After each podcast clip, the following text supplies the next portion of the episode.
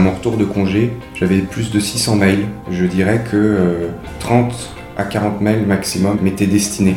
Ça m'a fait penser à une petite anecdote que j'ai entendue cet été.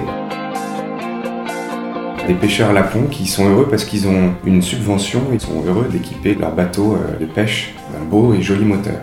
Ils partent à la pêche et malheureusement on ne leur a pas appris comment éteindre ce moteur. Et du coup ils vont tourner sans cesse jusqu'à ce que le moteur s'arrête tout simplement. L'époque est un petit peu dans cette euh, dynamique. Est-ce qu'on a à cœur de reconnecter à notre intériorité, reprendre le bon usage des nouvelles technologies? Je crois qu'on est beaucoup enfermé dans notre mental, peu connecté à notre intériorité et finalement en mauvaise utilisation des réseaux sociaux.